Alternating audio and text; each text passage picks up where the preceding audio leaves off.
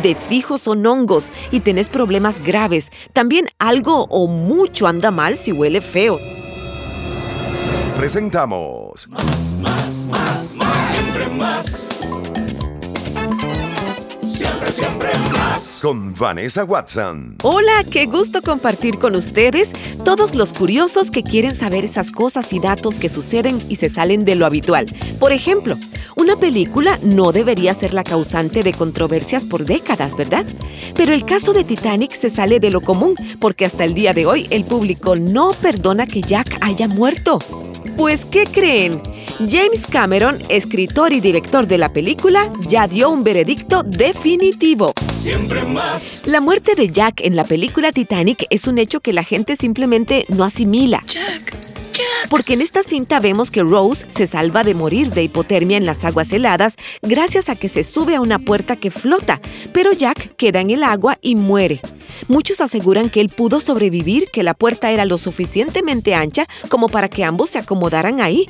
Incluso observamos memes donde la gente recrea la escena y ambos podían hasta tomar café juntos en la bendita puerta. Pues llegó la hora de la verdad y James Cameron, quien ya no soporta la presión de años con el mismo tema, reveló en una entrevista al medio canadiense Toronto Sun que ha producido un programa especial que está previsto para transmitirse en febrero de 2023, donde han realizado un estudio científico, así como lo oyen, para acabar con todo este asunto y clavarle una estaca en el corazón a la polémica de una vez por todas. Son las palabras exactas de James Cameron. Dijo que incluso hicieron un análisis forense exhaustivo con un experto en hipotermia que reprodujo la balsa de la película. Hay más. Utilizaron a dos dobles con la misma masa corporal que los actores Kate y Leo y les pusieron sensores por todas partes. Los metieron en agua helada y comprobaron si podían haber sobrevivido mediante diversos métodos. Y mucho ojo, porque ya existe un veredicto, sí, por fin. ¿Cuál es? Los resultados demuestran que no había forma de que ambos sobrevivieran. Solo uno podía permanecer vivo. Además, el cineasta aseguró que toda la información referente al estudio realizado se va a transmitir en el mencionado documental de la película Titanic. Ok, yo quiero ver las pruebas, quiero verlas, porque desde que observé la película por primera vez, fui una de las que dijo que Jack se podía salvar, aunque sabemos que también hay un componente romántico en todo esto, tipo Romeo y Julieta, donde el chico da la vida por la chica y eso hace que el amor parezca eterno, etéreo, etcétera, etcétera. Pero bueno, aún así ya lo saben, oficialmente Jack no podía sobrevivir. ¿Por qué? Bueno, para mí que la polémica se va a avivar en el documental. Ya veremos. I'll never let go. I promise. Siempre, siempre más. Escúchanos en Spotify o nos buscas en vanewatson.com slash podcast. Y gracias por suscribirte y recomendarnos. Siempre más. Consejos amigos y siempre más. Siempre, siempre más. Elemental, mi querida Watson. Ajá. Y hoy te pregunto directamente, ¿cómo está tu almohada? Te voy a describir algo y si tu almohada lo tiene por casualidad, tenés que comprar otra urgentemente. Tan delicioso que es descansar con la cabeza en nuestra almohada. Es lo mejor que existe. Además de que nos ayuda a relajar el cuello, la musculatura cervical también. Pero ahí mismo, en la almohada, se pueden gestar varias enfermedades graves de tipo respiratorio, cutáneas, hasta tus pulmones y sistema nervioso se pueden ver afectados. Y hay más. Podés ser un foco de infección para todos los que viven en tu casa. No es un juego. Si tu almohada tiene manchitas negras, de fijo son hongos y tenés problemas graves. También algo o mucho anda mal si huele feo, ¿cierto? Pero lo que te digo está respaldado por los investigadores de la Universidad de Manchester que descubrieron este mismo año que una almohada puede albergar hasta 16 tipos de hongos. La idea no es tanto que nos dé asco, aunque sí pasamos por ahí, claro, por el asco, pero más bien se trata de arreglar la situación si es tu tema. Así que voy con la ayuda que necesitamos respondiendo a las preguntas básicas. ¿Cuánto tiempo debemos tener la misma almohada? Dicen los expertos que ojalá la cambiemos cada dos años, pero si tenemos un buen aseo pueden durar hasta cinco años. Después de esto, sí deberíamos comprar una nueva. Otra pregunta. ¿Cada cuánto se deben lavar las almohadas? Pues unas tres veces al año estaría bien. Las fundas sí se deben cambiar y lavar todas las semanas. Atención.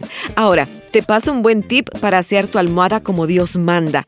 Antes de lavarla con agua y jabón, la podés rociar con vinagre blanco por todas partes y la dejas de un día para el otro. Luego lavas con agua y jabón y sería ideal secarla al sol. Este es un consejo que puede cambiar tus problemas de alergias y muchos problemas más. Pero eso sí, si tu almohada ya tiene los hongos, esas manchitas negras, mejor le decís goodbye por amor a tu salud. Siempre, siempre más. Y para cerrar, te voy a hablar de la gente de un pueblo que no siempre puede dormir, aunque nada tienen que ver las almohadas aquí. El problema viene de un zumbido que está volviendo loco a todo el lugar y lo más increíble es que nadie sabe de dónde viene. El pueblo se llama Homefield y queda en Yorkshire, en Inglaterra. Y este fenómeno tan raro lo ha lanzado a la fama mundial. Ahora, a ese pueblo se le conoce como Homefield Hum. Es por el ruido. Se trata de un sonido de baja frecuencia. No todos pueden escucharlo, pero los que sí lo oyen declaran que es como una lavadora o un motor diésel que no se calla nunca. Es más, acá lo podés escuchar. Esta es una grabación aumentada. Ojo, esta es.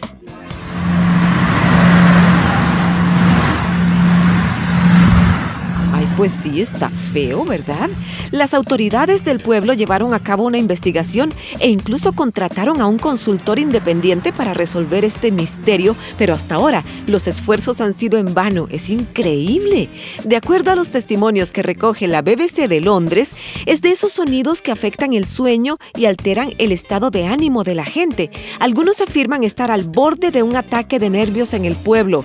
Y es que ese ruido viene desde el 2019 ya han pasado por cualquier cantidad de sospechosos, de hipótesis, pero al final sigue, sigue. Hay que descartar las posibilidades de industrias o agua porque nada de esto lo produce y vuelven a quedar en cero.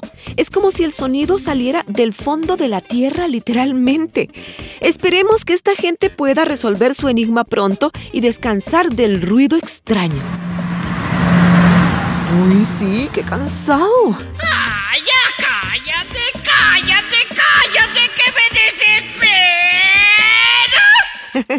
Se nos terminó el programa de hoy. Gracias, curiosos, y nos encontramos en el próximo episodio de Siempre Más. Más, más, más. Siempre más. Siempre, siempre más. DOM. Audio y video.